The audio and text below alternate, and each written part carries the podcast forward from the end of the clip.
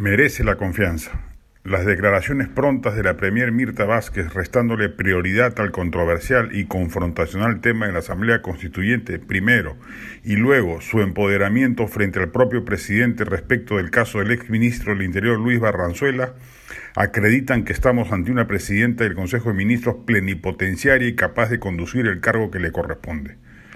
Mejor que ella difícilmente vamos a encontrar en el espectro de la izquierda nacional y claramente supone un cambio cualitativo superior respecto del inefable gabinete Bellido.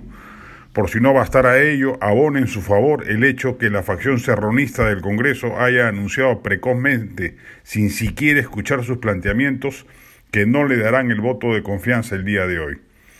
La derecha se equivoca cuando actúa cerrilmente frente al gabinete Vázquez. Obviamente, jamás Castillo va a nombrar un gabinete del gusto de las derechas. Es un régimen de izquierda y eso no va a cambiar. No se va a producir la humanización del gobierno. Eso ha quedado bastante más que claro desde un inicio. ¿Qué espera la derecha para dar su voto de confianza? ¿Que comulgue al 100% con sus planteamientos? Eso ya no es oposición inteligente, sino caprichosa, cerrazón y necedad.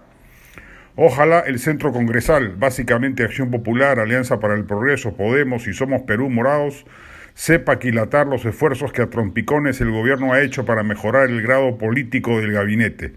La juramentación de Abelino Guillén en reemplazo de Luis Arrenzuela como titular del Interior confirma el upgrade mencionado. Ya será, tarea posterior, y en eso no debe haber transacción, el retiro, mediante su censura, del Filomoadef, ministro de Educación, quien además se va a volar la reforma magisterial y muestra severa incapacidad para proceder al reinicio de las clases presenciales en colegios públicos y privados. Esa debe ser la mejor labor opositora. No pisar el palito de la negatoria de la confianza, solo lo puede hacer dos veces, y ajustar al gobierno dentro de las atribuciones que el propio legislativo tiene, entre ellas la de sacar ministros sin idoneidad. Postdata.